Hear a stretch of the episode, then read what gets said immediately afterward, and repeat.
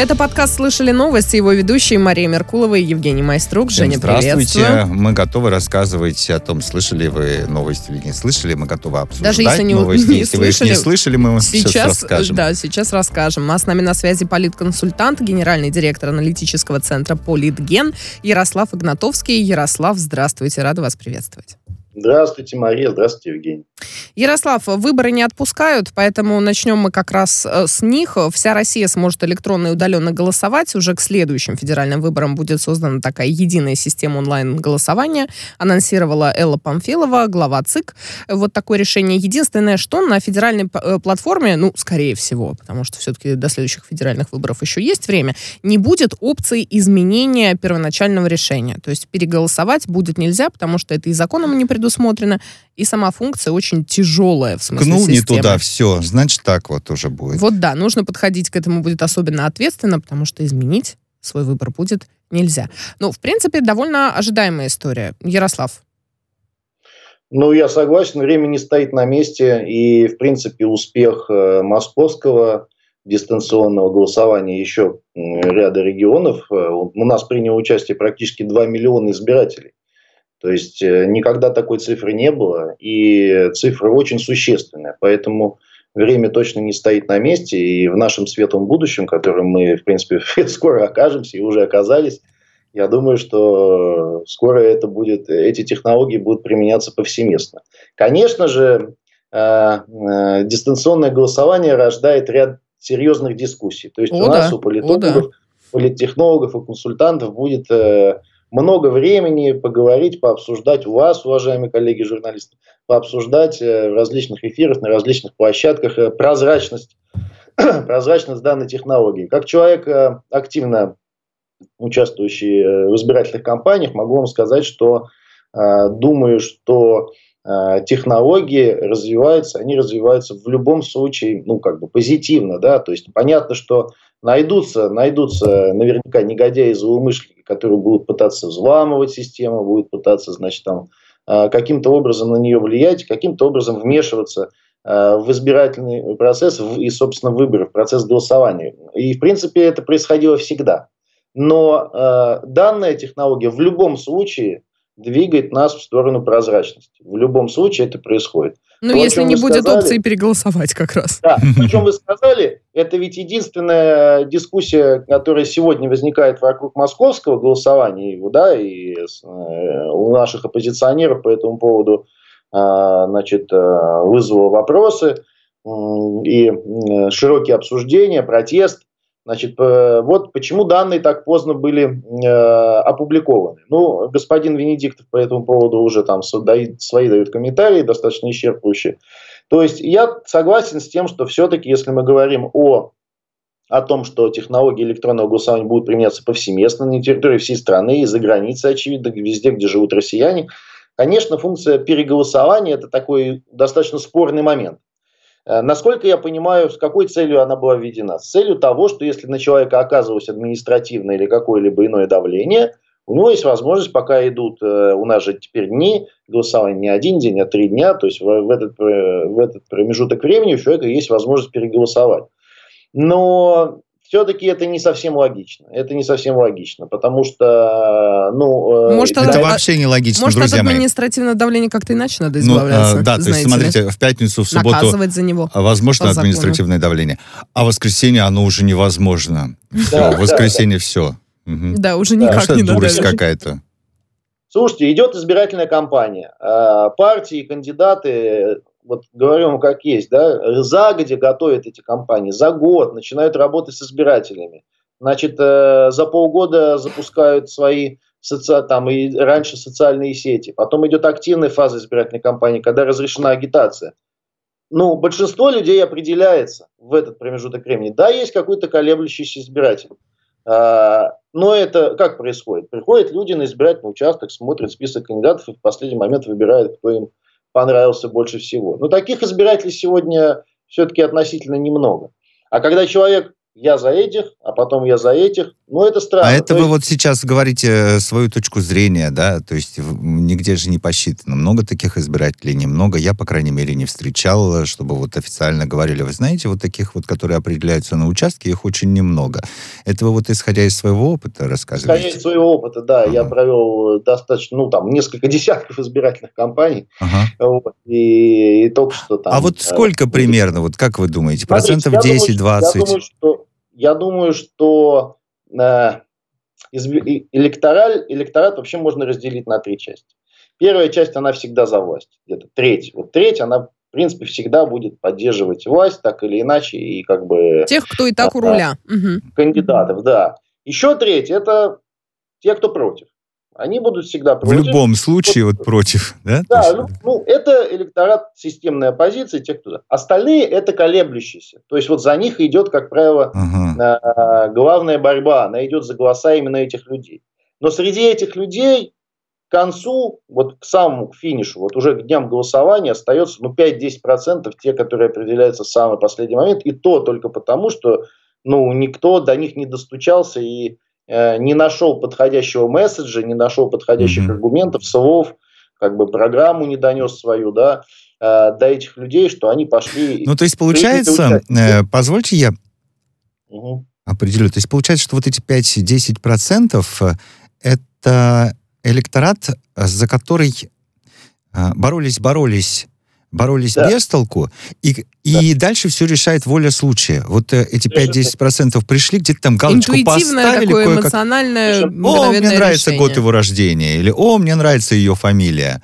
Галочку. беники, ели вареники. Да-да-да. Так То еще есть получается, да. что это такая часть, эм, часть удачи у любого кандидата, получается, есть. Ну, э, не совсем так, потому что есть э, в избирательных кампаниях закон самого раскрученного стирального порошка, когда люди не знают вообще ничего ни про кого, они Ага. голосуют за того, про кого Кого они хотя бы знают. Слышат, Понятно. хоть что-то слышат. Узнаваемость. Да. Та самая кино- узнаваемость, да. Но феномен, например, той же партии «Коммунисты России», которая вообще не ведет избирательную кампанию, она в том числе заключается в том, что люди смотрят, путают. А, ну я за коммунистов.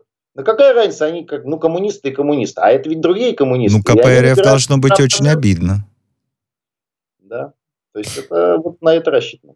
Так, Мгм. еще что по поводу выборов хотели у вас узнать. Ярослав, вот э, половина фракции «Единая Россия», как сообщил секретарь Генсовета партии Андрей Турчак в Новой Думе, она сменится. Насколько это повлияет на саму, на действие партии, на ее решение? И повлияет ли вообще вот такое м, вливание новой крови, скажем? Как вы думаете? Слушайте, ну, Единая Россия достаточно последовательно... Достаточно едино Да, в достаточно своих едино. суждениях. Ее представители, и э, господин Турчак, и остальные ее лидеры последовательно м, говорят о том, что партия обновляется. И она, в принципе, обновляется всегда. Э, Механизм ее обновля... Один из механизмов ее обновления – это предварительное голосование, так называемый праймерис.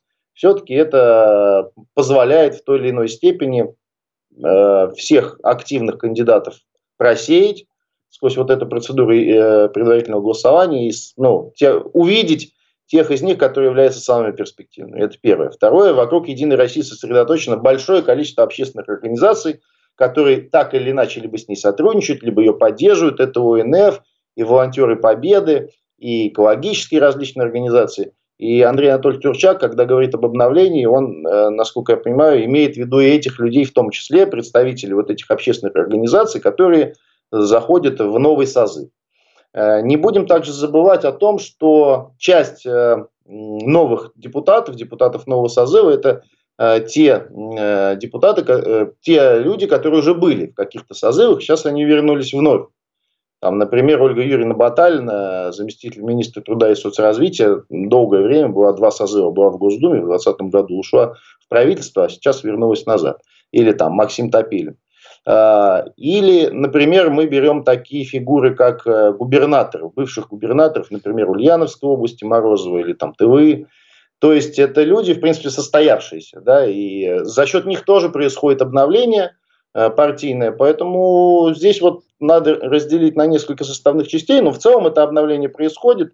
Я, насколько понимаю, там 148-150 депутатов будет новых, и из них э, есть и списочники, по-моему, 60, 62, там 63 это список, и 80 с лишним это одномандатные округа. При этом в больше чем в 100 одномандатных округах все равно победили депутаты предыдущего созыва. То есть там, где человек работает, там, где он землю топчет, грубо говоря, где его знают его избиратели, где он пахал 5 лет, у него проблем, э, проблем с переизбранием не да. было. Но коммунисты и эсеры тоже поменялись. У коммунистов на треть, там 20 депутатов новых из 54, а у эсеров там, по-моему, даже 28. Учитывая, что у эсеров меньше фракций, это больше половины. Меньше всего меняется в ЛДПР. В ЛДПР, а плюс еще, если мы э, новые люди, скажем о том, что вообще новая партия, да, и новая фракция, то, в принципе, можно говорить о том, что Дума обновилась достаточно кардинально, это можно только приветствовать. Да, безусловно. Да и многие заявления об обновлении, мне кажется, на то и нацелены, чтобы сказать избирателям, нет никакого да. одних и тех же людей, нет никакого застоя, все нормально, все меняется, все обновляется. Евгений, я знаю, про Захара Прилепина хотел э, спросить, угу. задать вопрос про сопредседателя «Справедливой России» Откуда за правду. А я мысли твои читаю. Ну да, действительно. Действительно. Знаете, я еще не готов спрашивать, зато вы уже готовы отвечать. Ярослав, скажите мне, Прилепин снял, э, говорит, не буду я в Госдуме. Э, все. Только, отказался от своего да, мандата. отказался от э, мандата. Это ожидаемое решение, как вы думаете? Или вот... Э, ну и потом, когда люди отказываются от мандата, а зачем ты вообще тогда принимал? У нас иногда Захар Прилепин тоже бывает э, в гостях э, нашего подкаста. Мы обязательно у него тоже уточним. Но вот ваше мнение как политтехнолога хотелось бы услышать. Да. Зачем люди вообще это делают тогда? Вот ты, что ты? Ты показал, что тебя знают и за тебя голосуют, потом взял... Подожди, ну я голосовал за тебя, а не за Машу, которая сейчас пройдет в Госдуму вместо тебя. Да. Но смотрите, уважаемые коллеги, понятно, что есть принцип э, паровозов. Когда, например, э, региональные э, списки, там, значит, э, территориальные группы возглавляют, например, губернаторы регионов, входящие в эти территориальные группы, они возглавляют э, вот списочную часть. Э, и, в общем-то, здесь, когда губернатор, э, так скажем, обнимает э, э, своих коллег, э, кандидатов в депутаты, делится с ними своим рейтингом, э, то э, это имеет место быть. Что говорить, давайте посмотрим на федеральный список «Единой России». Ну, вот дождемся решения Сергея Кужегетовича Шойгу и э, Лаврова, но... Но мы тоже... все, в общем-то, понимаем, каким оно будет. Да, да, да. да. Не, ну так по-разному бывает. Подожди, что ты прям так... Будет. Э? Все равно все знают, что Шойгу человек, который создавал Единую Россию, Лавров один из э, значит, министров с наиболее высоким рейтингом, поэтому, в принципе, понятно, что они могли делиться своим рейтингом с Единой Россией, когда Единая Россия вешала э, наружную рекламу с их лицами и с призывами идти голосовать за нее. Вот. Что касается справедливой России, за правду патриотов России. Конечно же, это был эксперимент. Определенный эксперимент. Э, ну, мои коллеги некоторые говорят, скрестили ежа с ужом. Отчасти это так, потому что риторика э, вот э, мироновцев и прилепинцев, она достаточно серьезно различалась. А, и одни, значит, э, больше такие, как бы, больше про социалку, больше вот про, а, про такую интеллигентную критику власти, а другие это все-таки такие, как бы, турбопатриоты, а, да, Ярослав, а вот КПРФ э, все больше про некоторые народные сходы. Э, в частности, сейчас речь пойдет о том, которые на 25 сентября в Москве они планировали. Им пришлось даже исправить свою публикацию на сайте партии об этом э, сходе. Из-за предупреждения Роскомнадзора сказал, сказало ведомство, что это, мол, призыв к участию в несогласованных массовых мероприятиях, и за это сайт могут заблокировать. Ну, в общем, не заблокировали публикацию, изменили. Что задумали коммунисты? Хочется узнать. То есть э, как далеко они готовы зайти вот в этом своем протестном э, запале сейчас? Э, они действительно хотят стать настоящей системной оппозицией? Сейчас они не, не настоящие, да? Вот ты сейчас ну, по коммунистам знаешь, просто проехала... Хорошо, это моя личная танком. точка зрения, я это не утверждаю, они но у меня есть такое вообще. ощущение. Или да. не хотят продолжать показывать, что они оппозиция? Давайте я вторым танком проеду. Смотрите, коммунисты набрали неплохой процент для себя. А, каким-то образом они канализировали голоса тех, кто а, вот, критически настроен был по отношению к власти и не пошел бы на выборы. если бы не верил в то, что коммунисты являются все-таки значит, альтернативой власти. Что касается этих акций, ну, я думаю, что в условиях, когда уличная протестная повестка на сегодняшний день нивелирована, нивелирована, там, значит, благодаря тому, что так называемые несистемщики разгромлены, их лидер находится в тюрьме, и, в общем-то, часть из них бежала за границу, и, э, в общем-то, никаких э, протестных акций после выборов мы не увидели. Понятно, что коммунисты пытаются таким образом этих людей как-то зацепить, показать, что они, как вы правильно говорите, именно те, кто может сегодня вот действительно системно пусть, да, там где-то договариваясь, значит, э, где-то там сопротивляясь, но быть такой действительно оппозицией власти. Э, в общем-то, они на это претендуют, мне кажется, вполне осознанно. Поэтому э, я думаю, что эти их митинги будут не большими по численности и достаточно формальными. Но это даст им основание говорить в очередной раз, что только коммунисты вышли на улицы и протестуют против несправедливости. И попытались, мол, что-то сделать. Не поспоришь. Не да. знаю насчет это сделать. Ну, они скажут, наверное, Ну, сделать, скажут, да, они да. это ну, могут так-то только сказать. коммунисты вышли. Тут ну, и даже и что ты возразишь коммунистам? Вот, вот есть такое дело. Вот про сайт мы поговорили и продолжаем про интернет-пространство. Э, во всем, опять, судя по всему, виноваты интернет и видеоигры. Деструктивный контент в сети и на ТВ приводит к таким трагедиям, как Пермская, уверен глава Следственного комитета России Александр Бастрыкин. Подростки подростки, по его словам, не получают достаточного уровня воспитания, культуры, образования, видимо, тоже. Поэтому их воспитывает интернет. И вывод какой делается Александром Бастрыкиным, что детей надо вытаскивать из э, интернета. А куда их вытаскивать из интернета, как а считаете, как Ярослав? А как их А как, какие есть альтернативы? Да, но это, это очень э, долгая Э, долгие дискуссии мы можем по этому поводу как бы разводить, и действительно есть основания.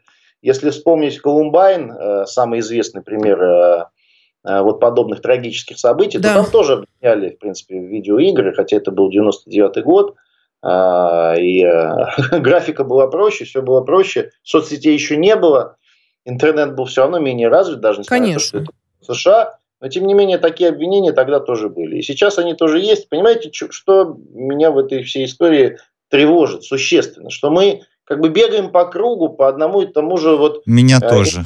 Информационному паттерну, понимаете? А э, через полгода, год, не дай бог, возникнет следующий шутинг, и опять, значит, э, вот э, кто-то скажет, что надо закрывать интернет. Я не ставлю под сомнение слова уважаемого главы Следственного комитета, но ну, это же часть такого охранительного дискурса, да. Э, э, значит, э, проблема очень широкая, очень широкая. Она связана и с образованием, и с состоянием ребенка в семье, да, с общением со своими родителями, с общением со своими сверстниками и много еще с чем. Вот поэтому говорить о том, что только видеоигры, слушайте, ну... Совершенно с вами согласна. Counter-Strike и вообще, а почему бы не поговорить про федеральные каналы и то, что на них показывают? А я тебе сейчас скажу, почему. Давай. А потому что не, не смотрят. Mm. Я вам отвечаю, подростки не смотрят телевизор, хватит. Нет, да, это я У тебя согласна. есть радиоточка дома? Говорит Москва. Есть, нету? Вот у них также телевизора нет. Да, ты ну, прав. Вы знаете, безусловно. я смотрю иногда телевизор, специально включаю. Мы про подростков там. сейчас, при всем уважении, Ярослав. Не, ну просто да. Александр Бастрыкин, кстати, ТВ упомянул. Смотрите, в чем разница? В чем разница? Телевизор, наоборот, успокаивает, как бы, на мой взгляд. Сегодня телевизор, он такой, как бы, вот, э, создает тебе картинку, ощущение, что в целом все спокойно, все нормально. Но вы совершенно верно говорите, подростки туда не ходят и не смотрят этот контент. Они могут максимум посмотреть в интернете или установить приложение какие-то отдельные, отдельный контент. Фрагментики, ТВ, да. Им интересен. Ну, что-нибудь завирусилось, да, или на что-то пошла бурная реакция. А вот, вот вопрос, кто, э, благодаря каким законам благодаря каким лицензиям и решениям у этого 18-летнего, значит, э, не знаю, как его назвать, да, э, ну, человека в любом Человек, случае, оказал, да. оказался, оказалось огнестрельное оружие. Мне кажется, вот этот вопрос все-таки в первую очередь надо ставить. Понимаете? Вы Очень так правильно сейчас сказали. Вопросов. Мы ходим по одному и тому же информационному Мы паттерну. Да, да, да по, совершенно по верно. Ну вот так Но вот, вот оказался, получил смотрите, вот он оружие. В России попытаются разорвать этот паттерн. Э, и на, по поводу насилия и вычисления предлагают другую э, историю. Создадут за 1,7 миллиарда рублей за несколько лет планируют, в этом случае, создать программу, которая будет с помощью технологии искусственного интеллекта вычислять ну, потенциально опасных, склонных к антисоциальному или опасному поведению подростков по их письменным работам, то есть сочинениям, видимо, или еще чему-то. И психологи говорят, что сейчас таких технологий не существует, а вообще все э, принципы анализа, они на большие количество людей распространяются, на большую группу, они индивидуально. И что вообще может быть рандомная выдача от этой проги, которая будет стоить почти 2 миллиарда рублей, извините, на секундочку, а, а потом уже придется психологу самому ломать голову, что делать с этой информацией. Но хотя, может быть, э, может быть, другая точка зрения в этом смысле у вас, Ярослав. Ну, знаете, у меня точка зрения в этом смысле вполне себе обывательская. Кто-то освоит 1,7 миллиарда рублей. Mm. Значит, э, как мы часто наблюдаем с российскими гаджетами, выходят российские гаджеты, а потом они ломаются, и потом вот депутатам Госдумы, например, приобретают китайские гаджеты э, новоизбранным. Поэтому Здесь такая же история, понимаете? Давайте а, то есть здесь паттерн не меняется, получается. Человеческий, личностный подход. А куда денутся все психологи в школах? Э, они там чем будут заниматься, как бы, да? Значит, э, вопрос, ну, вопрос комплексный. Ну, э, понимаете, вычислить человека, его поведение и так далее личностным способом, ну, вот есть учитель, есть классный руководитель. Понимаете, ему, ну, он общается с этим ребенком постоянно. Эти технологии, пусть они будут, раз уж кто-то хочет освоить 1,7 миллиарда, ну пусть они помогают. А вопрос в этих данных. Кто будет обрабатывать эти данные, кто будет их анализировать, кто будет на основании них принимать решения, по которому тот или иной человек, молодой человек, ребенок будет стигматизирован так, в определенной степени. Совершенно Это... верно. Я вам сейчас э, скажу. Знаете что, я, конечно, во многом с вами согласен, если вообще не сказать э, да, во всем. Но я должен вам сказать вот что сейчас, стать на другую сторону. Давайте так. Я становлюсь на сторону мы сейчас, да? Давай. Ну, спасибо, Значит, что указал на меня Знаете пальцем, что? Да. Мы вот тут вот... мы вот тут вот умные такие э, втроем сидим. Хорошо а давайте, ну давайте что-нибудь предложим. Ну вот Бастрыкин хотя бы сказал, он сначала поехал в Пермь и там э, накричал на своих подчиненных, то есть он, ну, хоть что-то сделал, да, там, предположим. А потом говорит, надо там что-то в интернете сделать. А потом э, люди в Госдуме говорят, а давайте увеличим э, срок, э, с которого можно носить э, оружие, там, да, с 21 года. А мы с вами сидим и говорим, это не поможет, это не поможет, это не поможет. Расскажите мне, что поможет. У вас есть мысли по поводу того, что же поможет сохранить э, человеческие жизни, когда вот э, такой, с позволения сказать, человек приходит в университет. И я обращаю ваше внимание, это не школьник, забываем про школу, все, он на школу окончил уже, все, до свидания. Э, это уже взрослый человек был. Э, школа здесь вообще ни при чем, если вдруг кто забыл. Ярослав. Нет, ну я уже сказал свое мнение на это счет. Ну, в да. первую очередь я согласен, что надо ограничивать э, выдачу э, лицензии огнестрельного оружия. Понимаете? Как? Как а, ограничивать? Как, Расскажите. Я думаю, что как ограничивать? Понимаете, вот есть же поговорка, строгость законов компенсируется необязательностью их исполнения. Есть такая, Он по да. закону все получил, что? Да, но э, в своем дневнике, так называемом, который там заблокирован, мы как бы не будем его обсуждать, но тем не менее он достаточно подробно рассказывает об этом, как это сделано было, понимаете? Возникает вопрос к людям, которые этой, этой лицензией занимаются. По закону, да, совершенно верно. Но... Не возникает к людям никаких вопросов. По закону все верно? Верно. Он э, сдал э, необходимые тесты? Сдал. Он просто выучил их в интернете. Но он их сдал? Сдал. У, у людей нет оснований не выдавать ему оружие. Нет никаких оснований. По он закону. сдал. Да, по закону. Вот, Вы э, хотите по закону? Да, Я тоже теперь, хочу по закону. Да, теперь эти 1,7 миллиарда о которых мы с вами обсуждали, да. ведь можно пустить на более углубленное тестирование людей, которым выдается огнестрельное И даже оружие. больше, чтобы спасти человеческие жизни, тем более детские, даже больше, чем 1,7 миллиарда. Но они почему-то даже, идут на... На создание некой, некой системы. Программы. Да. Вот предложение, пожалуйста, что люди, которые хотят получить огнестрельное оружие, особенно там вот, до 21 или до 25 лет, допустим, да, ну пусть подумают, значит, коллеги, законодатели, в том числе, где эту границу устанавливают, пройдут углубленное психологическое тестирование с использованием технологий искусственного интеллекта. Вот это было бы, да. Пожалуйста, да. вот, э, например, это, по-моему, это будет гораздо эффективнее, чем заниматься вычислением того, в сочинениях парень или девчонка что там написали. Да у них в жизни, слушайте, в 12-13 лет у них голове может быть все что угодно, понимаете? Это да? совершенно не значит, что они пойдут стрелять, конечно. Совершенно верно, совершенно верно. И да. даже какие-нибудь э, их подписки в интернете не всегда показатель. Мы продолжим да. буквально через несколько минут. Ярослав Игнатовский, политконсультант, генеральный директор аналитического центра «Политген» с нами на связи.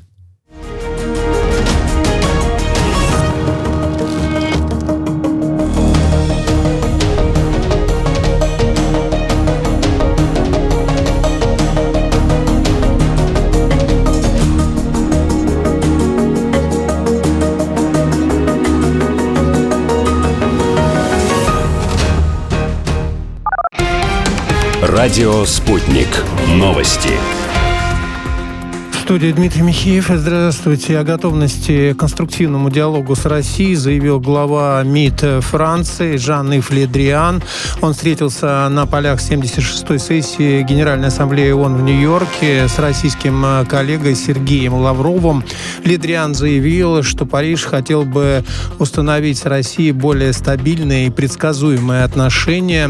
Стороны обсуждали международные кризисы, в особенности Афганистан, Ливию, Украину и иранское досье. Встречу с руководителями еврейской общины США провел глава МИД России Сергей Лавров. Она состоялась в Нью-Йорке в рамках 76-й сессии Генассамблеи ООН.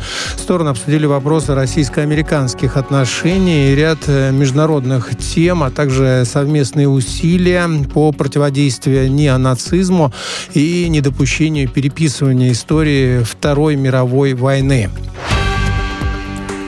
Карлиса Пуч-Димона еще не освободили и не обнародовали решение суда, заявил адвокат э, политика. Бывший глава каталонского правительства был задержан накануне на острове Сардиния.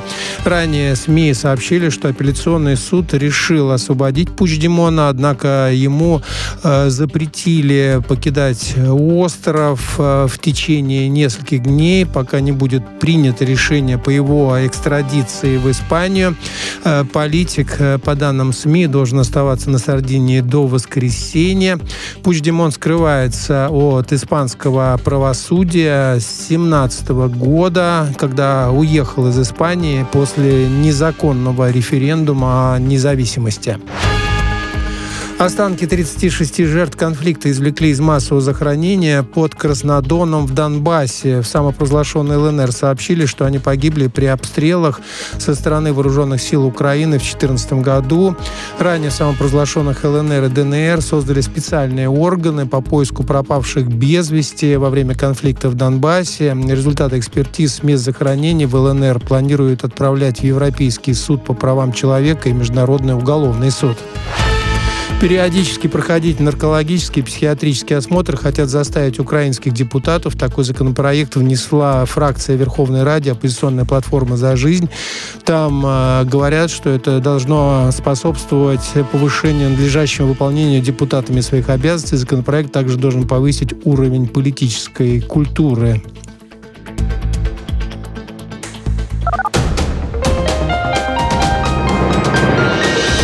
Следующий выпуск на «Спутнике» через полчаса.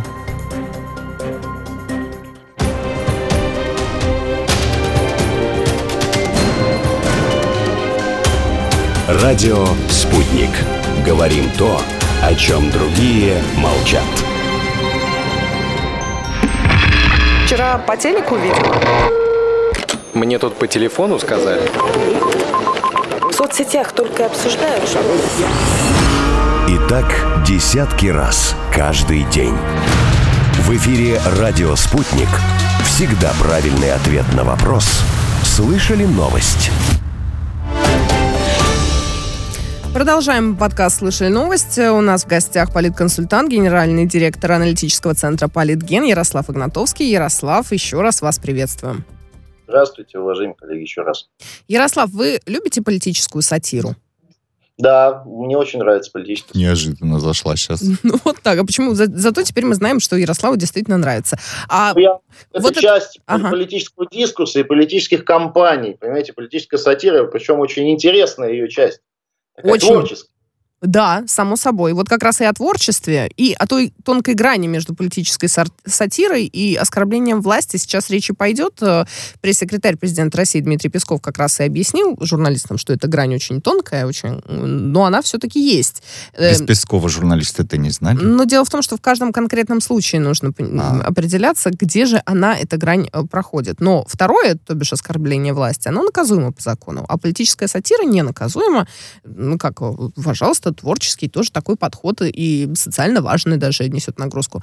К чему все это? Уссурийский суд арестовал э, Ларису Кривоносову, которая играла представителя МВД Уссурийского района Марину Вульф в скейт-шоу про вымышленного депутата Виталия Наливкина.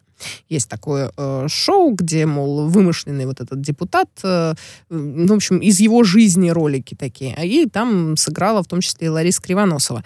Ее на э, 10 суток арестовали и на одну тысячу рублей э, оштрафовали за незаконное ношение формы полицейского. Но э, арест на 10 суток вроде как связан с тем, что она нарушила какие-то правила пребывания дома, должна была находиться, потому что ранее, по ее словам, э, у нее были другие инциденты с правоохранительными органами, органами.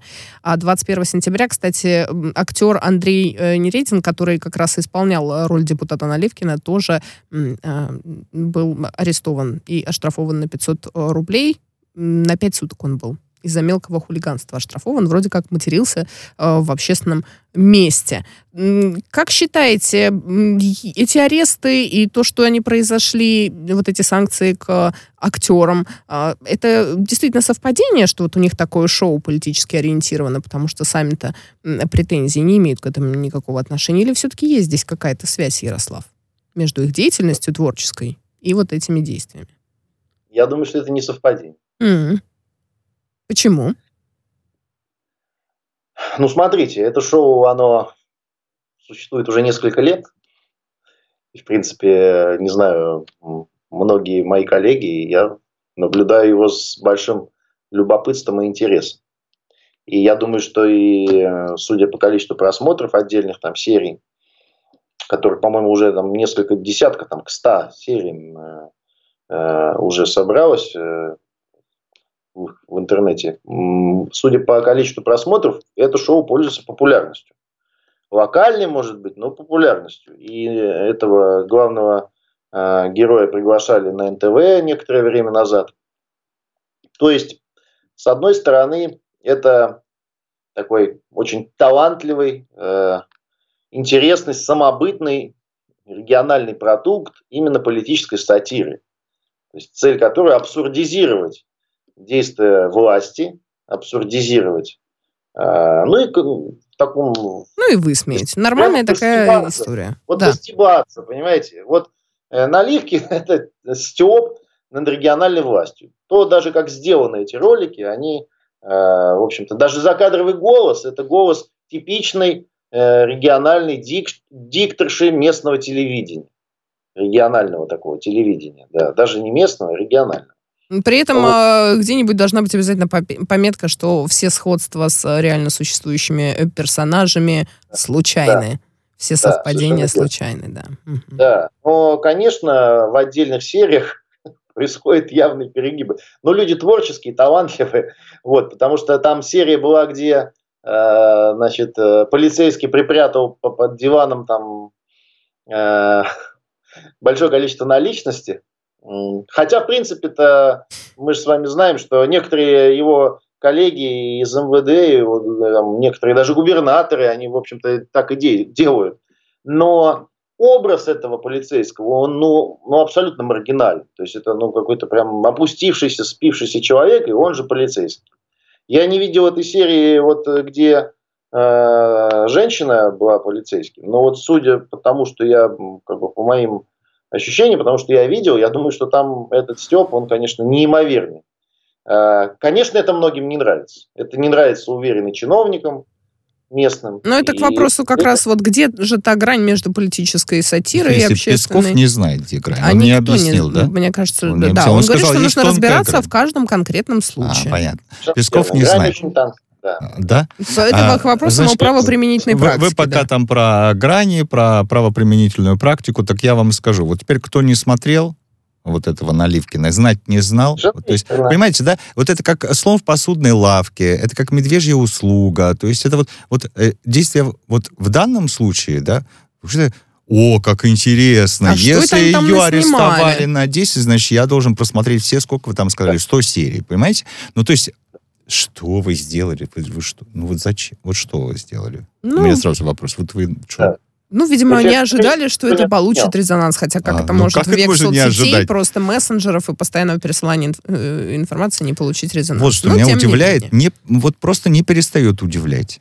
Но а тем временем меня не, не перестает удивлять, э, знаешь, что, Евгений, э, название некоторых, э, видимо, я не знаю, как это сказать, инфекций, вирусов, вредоносных Учишь грибков, латынь, что ли? да, которые существуют, ну, практически. Там такое? Манилиозную гниль и вирус коричневой морщинистости нашел Россельхознадзор во фруктах и помидорах из Турции. А еще э, собирается Россельхознадзор усилить контроль за ГМО-продукцией, потенциальным поставщиком, который тоже может быть э, Турция, и за содержанием пестицидов. Так, подожди, а что значит нашел? На, на- нашел. Обнаружили. Ходил, ходил и, нашел, короче, ну вот да? обнаружили Нет, это за что, несколько обозначает... дней до встречи У меня тут- Владимира Путина с Реджепом Таипом А, Эрдоганом. странно, странно. Это странно. Вот это И совпадение. после того, как Эрдоган Это на трибуне совпадение. ООН сказал, Про Крым, да? Да, Ну, э, Так, подожди. Дру- другое дело. Ты мне объясни, пожалуйста, про эту кариозную гниль. Ну вот они ее нашли, а дальше что с ней? Ну, что, они передали эту сейчас, информацию. Повыбрасывать все помидоры Нет, там они с турецкими коллегами поговорили. Турецкие коллеги сказали, ну, мы будем пристальнее следить. Э, А Россельхознадзор сказал, мы тоже будем пристальнее следить. А что скажет нам А. по этому поводу Ярослав? Вот эти совпадения. Здесь тоже какие-то совпадения или нет? Или опять нет? Или здесь тонкая грань? Да. вспомнить фразу нашего президента Владимира Владимировича из, а, по-моему, федерального послания 2015 года, или 2016, или 2015, когда он сказал, помидорами, уважаемые турки, не отделаетесь. М. Вот. а, Тема помидоров, она, в принципе, в российско-турецком дискурсе, как мы с вами видим, всплывает постоянно. Абсолютно точно. А, И вообще каких-то а, поставок да, продуктов, там вот это С все. одной стороны, а с другой стороны, ну, никто же не удивится, если завтра э, найдется вот этот, э, вот этот вирус в каких-то других помидорах, понимаете, каких-нибудь латиноамериканских. Поэтому помидор, это вообще тема отдельной научной дискуссии. Кто-то уверен на этом может написать кандидатскую диссертацию. Помидоры как часть внешнеполитического дискурса. И Вирус коричневой морщинистости овощей как э, фактор влияния на международные отношения. Совершенно верно, да. Да, овощи, фрукты. Ну, термин «банановая республика», он же неспроста, понимаете? Заголовок уже придумала. Да, для Они диссертации есть. помидорные. Поэтому м, я в этом смысле, понятно, можно сейчас нам сразу там напрашивается вывод, что э, Эрдоган делает определенные заявления по Крыму, у нас э, скоро встреча Путина с Эрдоганом, и, но это действительно фактор внешнеполитического давления. Их на нас, а это фактор нашего на них. Торговые Отношения. Он- По сути, Кстати, все нормально. Вопрос да. к политтехнологу. Еще есть время, да? Успею Есть я задать? да. А, а, вопрос к политтехнологу. Почему бы вообще не... Мы очень уважаем Турцию как нашего партнера. Но почему бы вообще не обращать внимание на то, что Эрдоган сказал что-то про Крым. Мне вот вообще все равно, что Эрдоган сказал про Крым. От этого Крым не перестанет быть субъектом Российской Федерации. Ну, Эрдоган что-то сказал. Ну, сказал и сказал. Ну, и кто такой Эрдоган? смотрите, в- важно, вот если про Крым говорит, э, э, не знаю, президент э, э, Ботсваны, понимаете, какой-нибудь, или там какой-нибудь страны Океании или даже Латинской Америки, то это одно. А Турция, которая находится в непосредственных там, границах Мгм. от России, Мгм. естественно, Черное море это вот оно, понимаете, и это на самом деле серьезное заявление, это серьезный такой внешнеполитический вызов, на который российская дипломатия и российские официальные лица обязаны реагировать. Просто Потому не Крым- могут не реагировать. Мгм. Это вопрос повестки не только нашей с Украины, это вопрос повестки нашей с, э, с Турцией. Потому И с Турцией в том числе, Вполне определенно есть свои планы на э, контроль и на доминирование в этой, реги- в этом, в этой части мира. Вот, и, кстати, соответственно, у да. нас это рядом с нашими границами все происходит, поэтому мы обязаны просто на это реагировать, так же, как и по вопросу армяно-азербайджанского. Точно так же, там тоже у нас есть э, точки, соприкосновения, и явно есть точки... Ярослав, меньше минуты у нас. Вы упомянули Украину, там пытаются определиться с тем, кто такие олигархи, приняли даже закон по этому поводу, только вот в законе есть взаимоисключающие положения. Непонятно, какой конкретно орган э, государственный, ведомственный будет определять все-таки и выносить вот этот статус олигарха. Придется переголосовывать по закону. Что сказ скажете на этот счет? Ну, им надо взять просто Коломойского за образец, и все. А, и с него уже писать. Тот человек, который контролирует Украину. Вот, вот все. Это Коломойский. Хорошо, ваш совет учтен. Его, его, западные, его западные коллеги. Поняли Благодарим вас, Ярослав. вас, Ярослав. Спасибо большое. Ярослав Игнатовский, политконсультант, генеральный директор аналитического центра «Политген» был с нами на связи в подкасте «Слышали новость».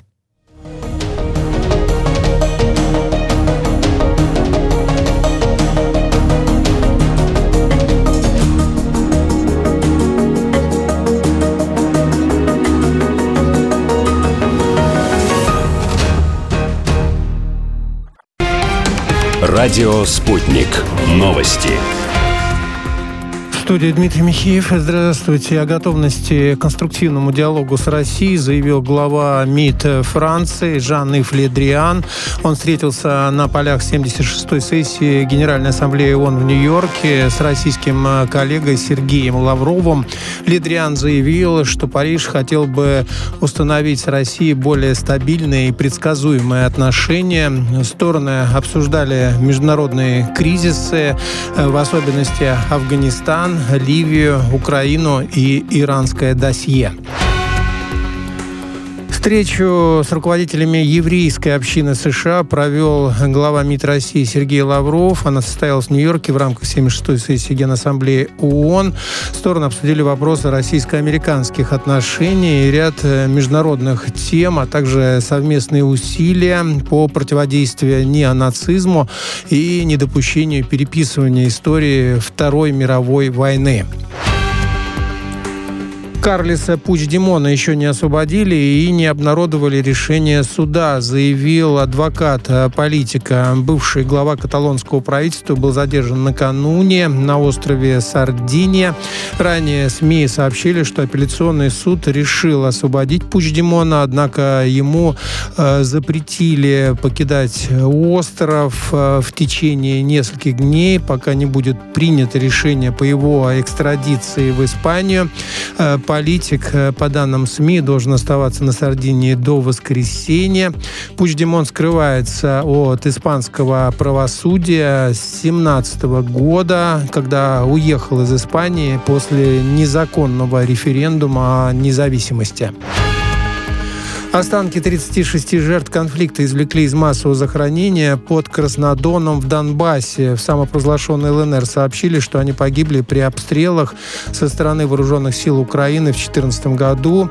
Ранее в самопровозглашенных ЛНР и ДНР создали специальные органы по поиску пропавших без вести во время конфликта в Донбассе. Результаты экспертиз мест захоронений в ЛНР планируют отправлять в Европейский суд по правам человека и Международный уголовный суд периодически проходить наркологический и психиатрический осмотр хотят заставить украинских депутатов. Такой законопроект внесла фракция Верховной Ради, оппозиционная платформа «За жизнь». Там э, говорят, что это должно способствовать повышению надлежащего выполнения депутатами своих обязанностей. Законопроект также должен повысить уровень политической культуры